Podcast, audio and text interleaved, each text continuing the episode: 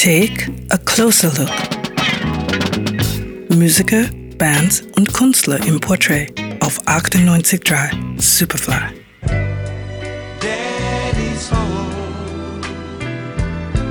Your daddy's home. Das ist der erste Solo-Hit von Jermaine Jackson, mit dem er im Jahr 1972 erstmals ohne die Jackson-Brüder einen Erfolg feiert. Vier Jahre zuvor kommt er als Leadsänger der Jackson 5 zu Motown.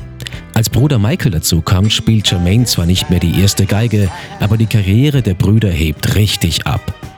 1975 wechseln die Jackson 5 das Label, weil sie größere künstlerische Freiheit wollen. Jermaine bleibt und stürzt sich in seine Solokarriere. Aus dieser Zeit stammt zum Beispiel das von uns gern gespielte Good for the Gander.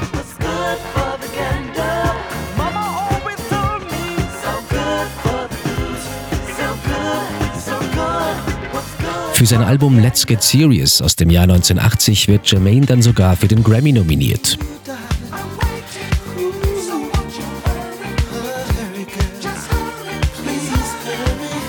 1985 schaffte es seinem doch etwas berühmteren Bruder Michael für kurze Zeit nahe zu kommen. Das Duett mit Pia Sedora, When the Rain Begins to Fall, steht vier Wochen an der Spitze der deutschen Charts und erhält bei unseren Nachbarn die goldene Schallplatte.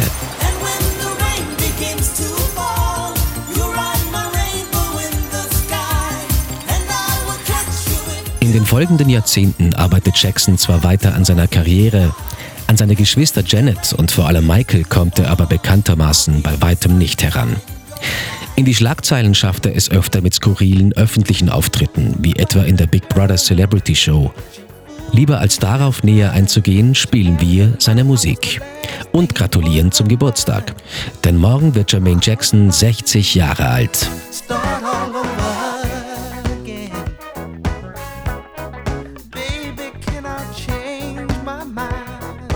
Aus der Superfly-Redaktion Johannes Romberg. 98.3 Superfly.